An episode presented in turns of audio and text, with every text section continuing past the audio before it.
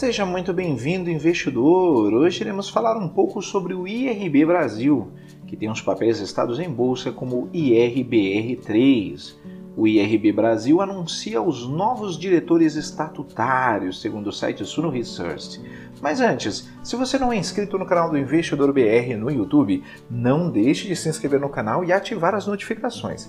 Assim você vai receber as nossas novidades. Lembrando que todos os dias são postados diversos novos vídeos aqui no canal sobre o que há de mais importante no mercado financeiro. E acompanhe também o nosso podcast Investidor BR nas principais plataformas de podcast. Voltando à notícia, o IRB Brasil Resseguros comunicou ao mercado e aos seus acionistas na noite da última terça-feira, 1 de setembro de 2020, que o Conselho de Administração da companhia deliberou cerca da, acerca da eleição dos diretores estatutários.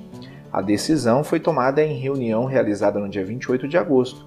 Os cargos ficaram divididos da seguinte forma: a senhora Isabel Blasquez Solano irá exercer o cargo de vice-presidente executiva de Resseguros. O senhor Wilson Toneto será responsável pelo cargo de vice-presidente executivo técnico e de operações, e o senhor Carlos Guerra ocupará o cargo de vice-presidente executivo de riscos, conforme é, conformidade jurídico, os quais tomaram posse na presença na presente data. O IRB diz que quase 70% dos problemas de liquidez já estão resolvidos. O presidente do IRB eh, Brasil Resseguros, Antônio Cássio dos Santos, disse na última segunda-feira, dia 31 de agosto de 2020, que quase 70% dos problemas de liquidez da resseguradora já está resolvido. A, a afirmação foi feita em uma entrevista coletiva acerca da apresentação dos resultados do segundo trimestre. Em complemento a esta fala, o vice-presidente do IRB Brasil, Wilson Toneto, afirmou que não há um gap de solvência regulatória na empresa, apenas de liquidez.